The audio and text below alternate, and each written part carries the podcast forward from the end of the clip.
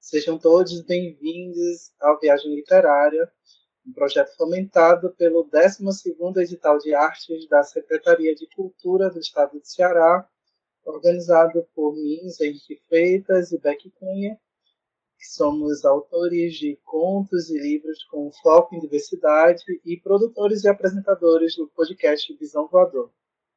Eu, Zé Henrique Freitas, uma pessoa negra, não binária, de cabelos pretos curtos, com bigode, piercing no nariz e dois brincos. Estou usando uma camiseta verde. Por trás de mim há um guarda-roupas, um fundo branco e no guarda-roupa tem uma bandeira bissexual pendurada.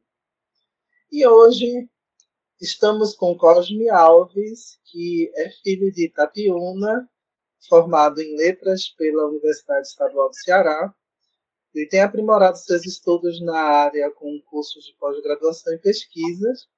Em 2015, descobriu um câncer e o enfrentou até 2019, quando realizou um transplante de medula. De lá para cá, já publicou dois livros, as Tartarugas Aprendem Báscara, um romance juvenil publicado pela editora Coerência, e Elefantes Não Tocam Campainhas, Crônicas de um Transplantado, uma seleção de textos que disserta sobre o período em que esteve doente. Recentemente também lançou Itapiúna uma novela, sua primeira empreitada na poesia do cordel. Olá, Cosme, boas-vindas. Aí, para a gente começar, já peço que tu também faça a tua autodescrição. Então, pessoal que está online na live, que vai assistir depois, quando estiver salvo, boa noite, boa tarde, bom dia. Meu nome é Cosme, estou na tela de camiseta preta com um cordão que é suporte do óculos com a bandeira LGBT, QIAP+.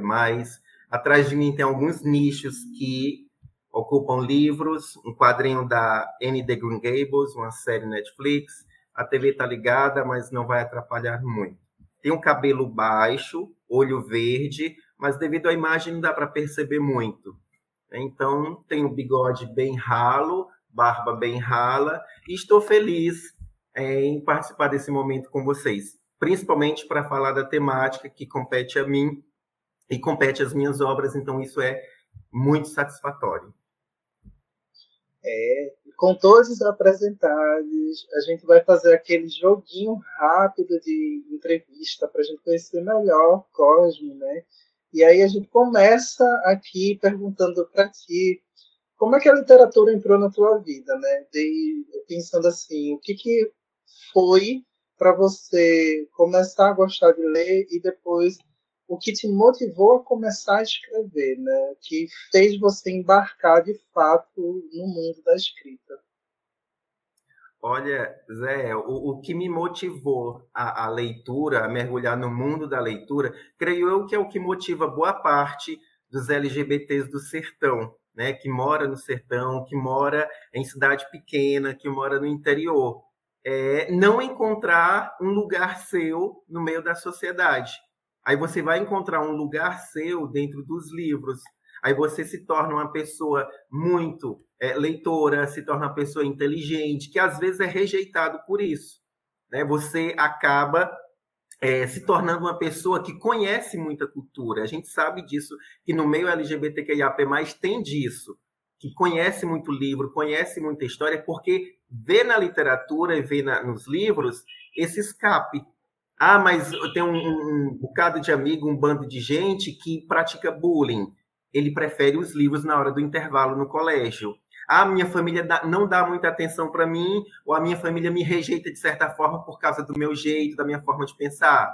Eu mergulho nos livros para poder encontrar os meus semelhantes.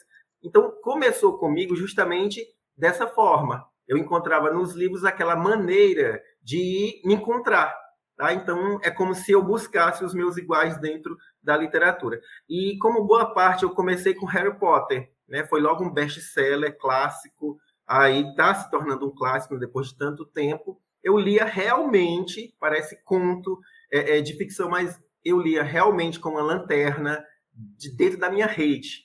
Eu fechava aqui e lia com uma lanterna uma, uma amiga minha chamada Sheila me emprestou e eu nunca mais saí de dentro desses livros. Então eu digo que Harry Potter, Crepúsculo, Código da Vinci, esses grandes livros foram o, o pontapé inicial para eu entrar nesse mundo da literatura.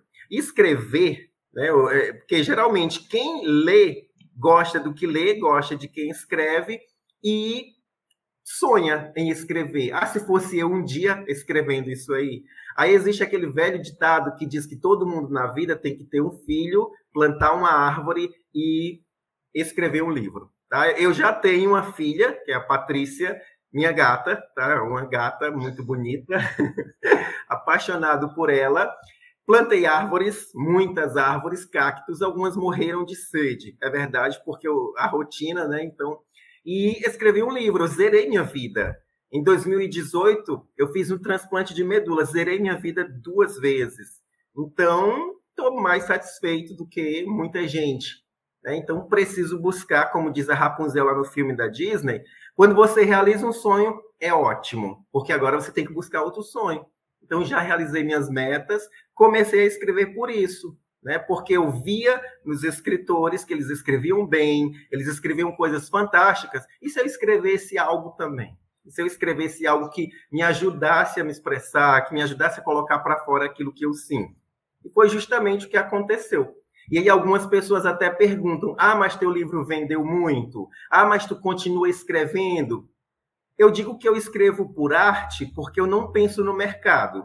Porque se você for viver de mercado literário hoje em dia, é dureza. Me diz aí quem que é milionário, quem é que sobrevive só escrevendo livros, a não ser aqueles best-sellers, Paulo Coelho, por exemplo, aqui no Brasil, né? Moacir, oh, Moacir não, Pedro Bandeira, a não ser aqueles estrangeiros, Cassandra Clare, J.K. Rowling. Se você não é nenhum deles, você não vai sobreviver de literatura no Brasil, porque a gente não consegue.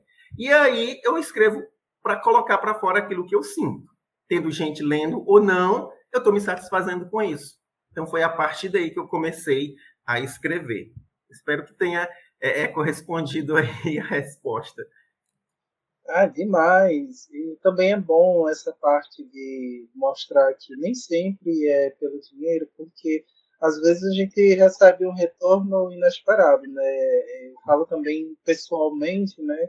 E quando eu publiquei a primeira vez e as pessoas chegaram até mim para falar o quão foi importante ler uma história com um personagem de tal forma, de tal jeito, é, que se expressava dessas formas, principalmente por também constar como uma narrativa que ocorre no Nordeste.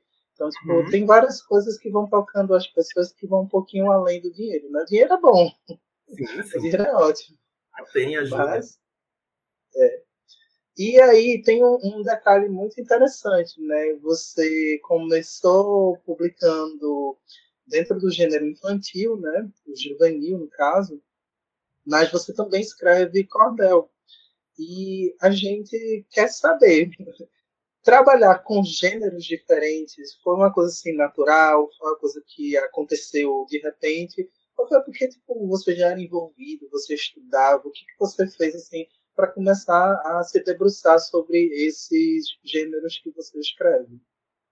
Ok. É, primeiro, eu devo admitir que eu sou muito leitor de literatura infantil, infanto-juvenil. E como eu disse que eu comecei com os best-sellers, e a maioria desses best-sellers é para um público infanto-juvenil, isso influencia muito a gente. É aquilo, por aquilo que eu me apaixonei. Não quer dizer que eu não tenha lido clássico, Machado, que eu não tenha lido Melville, né? que eu não tenha lido é, Shakespeare, que eu até amo Shakespeare, falo muito de Shakespeare nas minhas aulas. Romeu e Julieta, falo muito para eles. Se eles estiverem me ouvindo, eles vão lembrar disso. Mas a literatura infantil e juvenil é a que me atrai, porque foi aquela que me colocou no mundo da literatura e eu não consegui mais sair de lá. Então, quando eu comecei a escrever, eu pensei em escrever para esse público de literatura infantil ou infanto-juvenil, nessa fase de crescimento. Aí, quando eu comecei a ideia, a esboçar a ideia do romance As Tartarugas Aprendem Báscara, eu tinha esboçado para um conto, né, para publicar no, no Wattpad, por exemplo. E aí a história foi se desenvolvendo mais, foi se desenvolvendo mais, acrescentando mais páginas até pegar a, o tamanho de um romance infanto-juvenil. Então eu pensei, não estava mais escrevendo um conto, estava escrevendo um romance. Eu vou detalhar mais, vou dar mais uns contornos e vou fixar nesse gênero. Só que o meu desejo era enveredar pelo conto ou pela crônica, porque eu gosto de narrativas rápidas, curtas, que deixa aquele, aquele, aquela pulga atrás da orelha ou que deixa você pensando nele por um bom tempo.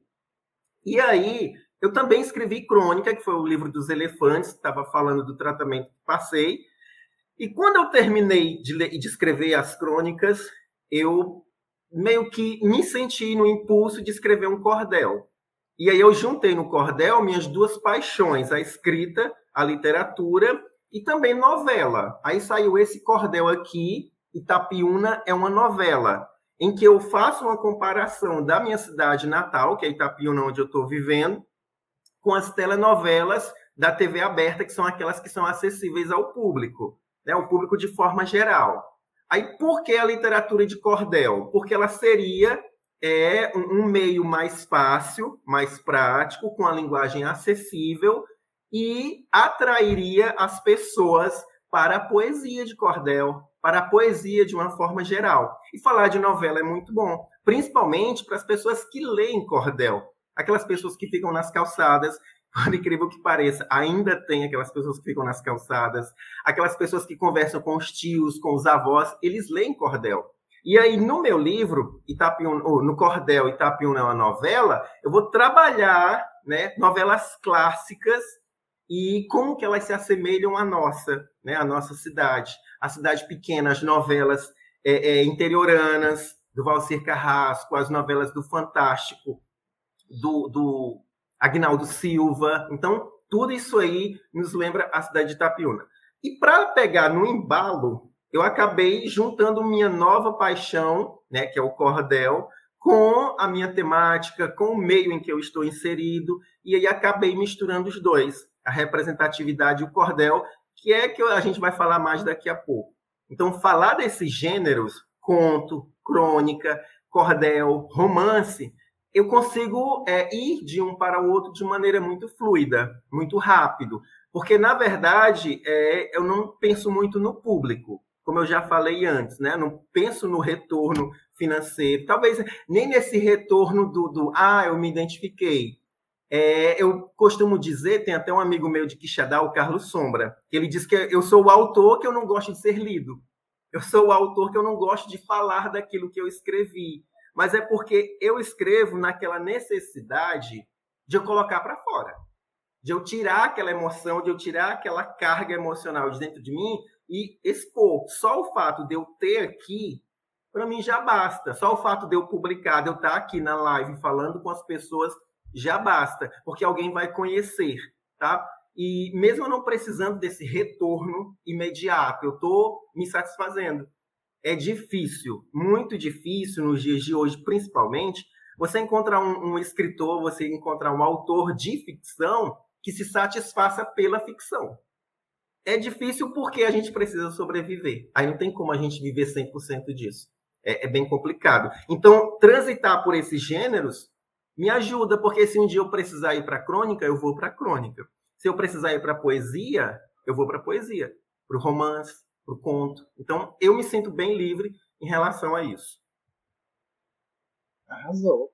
E tu falou uma coisa assim que já é realmente os traços para a gente se encaminhar, que são sobre os desafios da publicação independente, né? que é, de fato, compreender o que, que a gente quer enquanto autores, né? e principalmente no local que a gente fala, porque a gente está falando de uma pessoa que é LGBT, de uma pessoa que é nordestina e que trabalha com gêneros específicos, como a literatura de cordel, que não, não é procurada por tantas pessoas, né, quando a gente compara uma fantasia, por exemplo. Né? Então, eu queria saber para você se essa relação né, de ser LGBT, de ser nordestino, também influencia, também é um desafio para publicar, né, para perceber né, como as coisas chegam nos lugares que elas chegam. Eu creio que é, a forma como você é visto, às vezes até como você é aceito. Tá? É, vamos entender dessa forma também, né? Porque LGBTQIAP+, não, não é que precisa ser aceito, mas a sociedade impõe uma certa aceitação na gente, né? Para trabalhar, para conviver na rua, para conviver com a família, impõe uma certa aceitação. Então a gente precisa se adequar. Então, quando você é nordestino, mora no sertão, cidade pequena, quando você é LGBT, isso aí a dimensão triplica esse peso da aceitação é muito pior. Quando você mora numa cidade em que todo mundo se conhece, em que os preconceitos, em que os tabus, em que todos esses desafios que os LGBT enfrentam é triplicado, aí você fica com o pé atrás o tempo todo. Você fica é, é, percebe que o caminho ele vai ser mais tortuoso. Como que eu vou escrever numa cidade pequena sobre um conteúdo LGBT? Quem vai ler? Quem vai comprar? Quem vai comentar?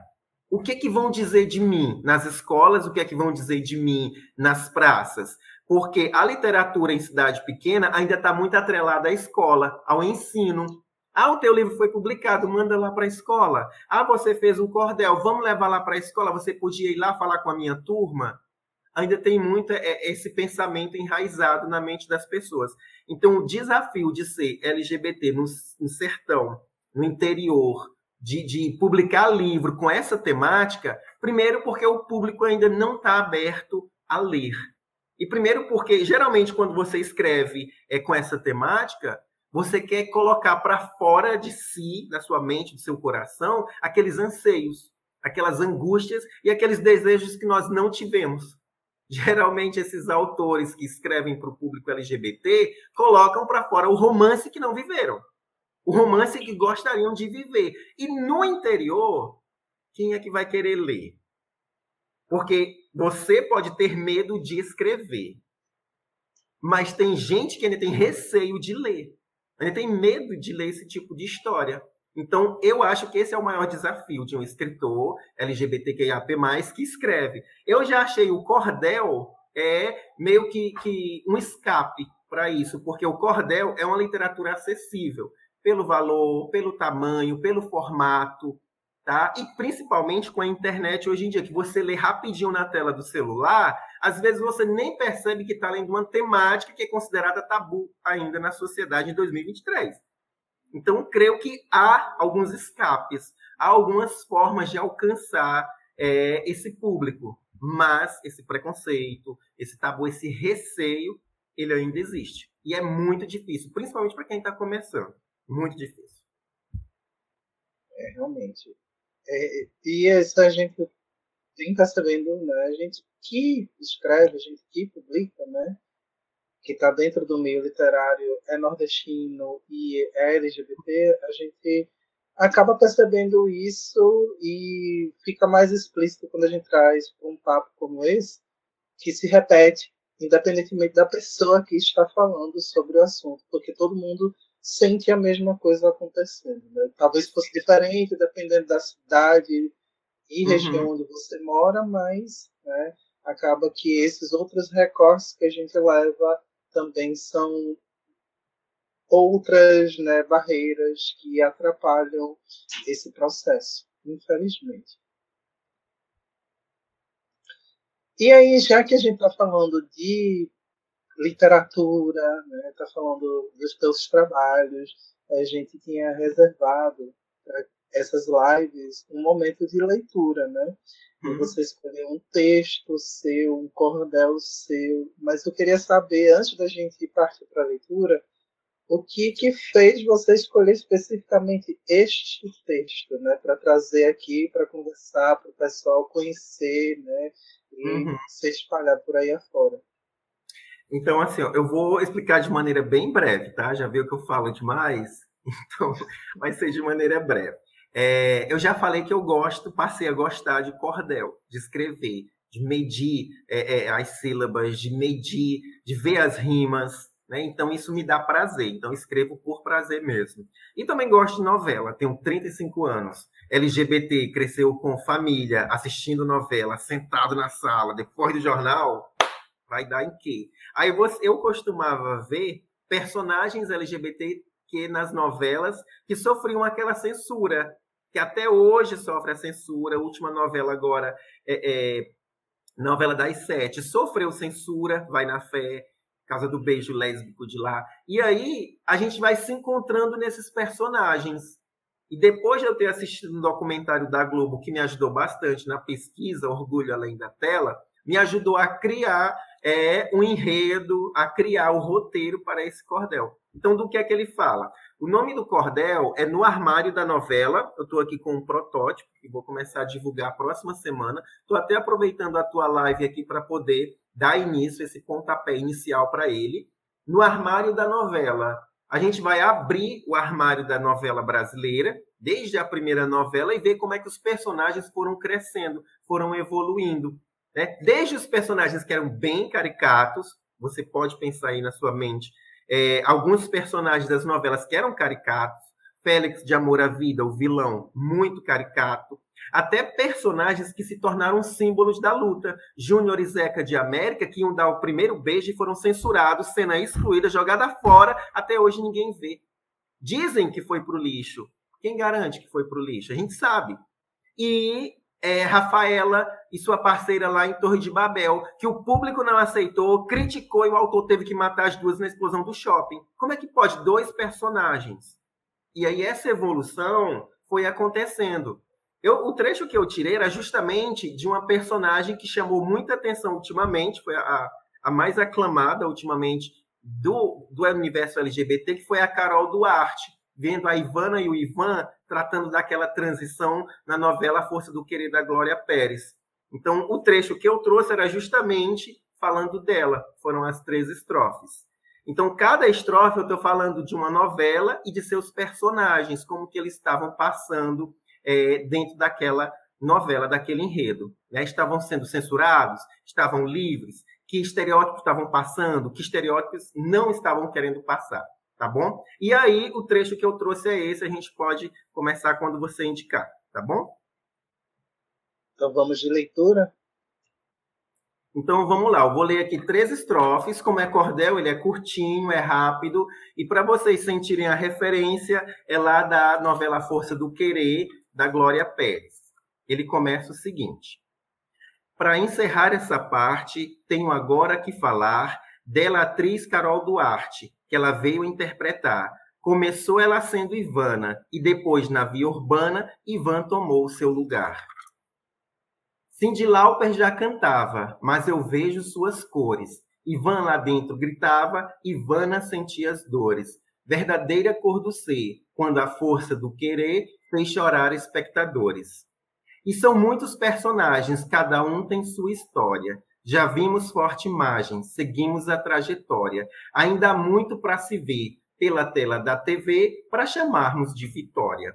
Então, é algo que a gente ainda precisa estar tá falando aqui na live, está falando lá no Instagram, no Facebook, está falando no TikTok, para a gente poder chamar isso de vitória. E creio que o cordel ele atinge justamente esse público que nós conversamos antes aquele público que ainda está nas calçadas, que ainda lê literatura popular, que ainda quer falar sobre literatura popular, levar um tema que para eles é tabu ainda, né? Por isso que eu, eu ressalto isso, mas que eles precisam conhecer o mundo, se abrir para o mundo. E eu vou usar o cordel para isso. E aí a pergunta, onde é que o pessoal encontra esse cordel, né? Porque já que passam por tantas novelas, uma pessoa extremamente noveleira vai querer saber sim. desse cordel, sim, porque é ótimo ler cordel, já que é uma leitura assim muito dinâmica, já que tem toda, toda essa questão né, das rimas e é, parece ser muito cantado, então é meio divertido também ler cordel. Isso. Olha, o cordel ele vai começar a ser comercializado na minha cidade, Redondeza, é, a partir da próxima semana e vai estar disponível no Kindle a preço de R$ 1,99, tá? Por ser acessível, R$ 1,99, vamos pensar aí.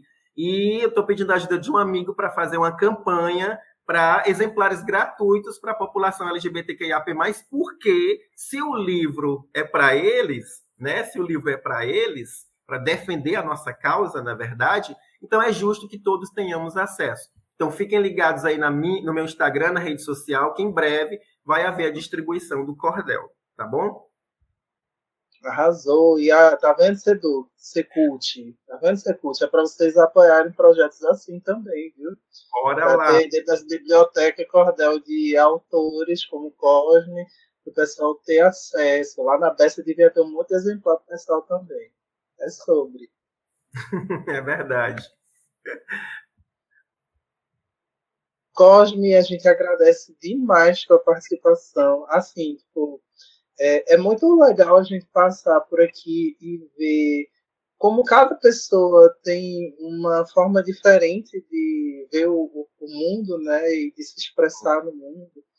Alguns por ilustrações, outras pessoas pelo cordel, outras pessoas por fantasia, mas sim, né, cada questão totalmente diferente é aquela realmente ideia de cada cabeça um mundo diferente. Ainda assim a gente percebe como somos é, extremamente criativos e precisamos de fato estar aqui conversando, de fato estar aqui mostrando o que a gente tem para contribuir para a cultura do estado do Ceará, para a cultura também do nosso país e do mundo, porque a gente é é isso, Sim. é potência, né? Então, muito importante ter aqui, muito importante ouvir, né, um, um trecho de cordel, porque a gente precisa regionalizar cada vez mais o que a gente faz, né? Que é importante a gente trazer o que é nosso desde o início e perpetuar, porque está faltando também dentro dos, dos outros espaços a gente relembrar o que faz parte da nossa cultura desde o início. Sim, sim. Olha, eu que agradeço o espaço, agradeço o convite. E é justamente essas suas palavras que eu gosto de trazer, eu gosto de lembrar quando se trata de cordel. E quando eu falo de LGBTQIAP+, então aí é que eu misturo e surge justamente esse seu discurso. A gente precisa regionalizar essa nossa luta. Ah, o beijo gay foi censurado na Globo. Sim, mas e no nosso Ceará? O que é está acontecendo? Quantos travestis morreram? Quantos LGBTs foram espancados? O que, é que nós vamos fazer? O que é que estão falando? Tem algo. É, é, depois que eu li o, o Estênio Gardel, a palavra que resta, eu me apaixonei por autores aqui do Nordeste que escrevem literatura, não de uma forma militante, mas de uma forma artística, para mostrar que a gente não é só aquela militância, não é só ir lá nas ruas e brigar por isso e aquilo, mas que a gente também produz arte. Então, é regionalizar a nossa luta. É o que, é que o Ceará está fazendo? Cadê os LGBTs artistas, escritores do Ceará? E esse movimento né, das lives, esse movimento dos debates que você está organizando, que vocês estão organizando, é essencial para que a gente possa levar ainda mais a nossa fala, a gente possa levar ainda mais a nossa obra. Então, eu que agradeço, obrigado pelo papo, pelas perguntas e pela tradução também, porque é essencial a acessibilidade, tá bom? E depois é só esperar nas redes sociais o Cordel, com distribuição para LGBTs gratuita, e a venda no Kindle, né, no, no na Amazon. E é isso, gente. A live vai ficar gravada e disponível aqui no YouTube para quem não conseguiu ver, conseguir ver posteriormente. Também vai estar nos podcasts da vida, no podcast do Viagem Literária e do Visão Voador. E no mais, tem outra live já já com o Beck fazendo a mediação e Débora Santos. Então corre lá pro link para também acompanhar, porque vai ser babado. Beijo, galera. Tchau, tchau.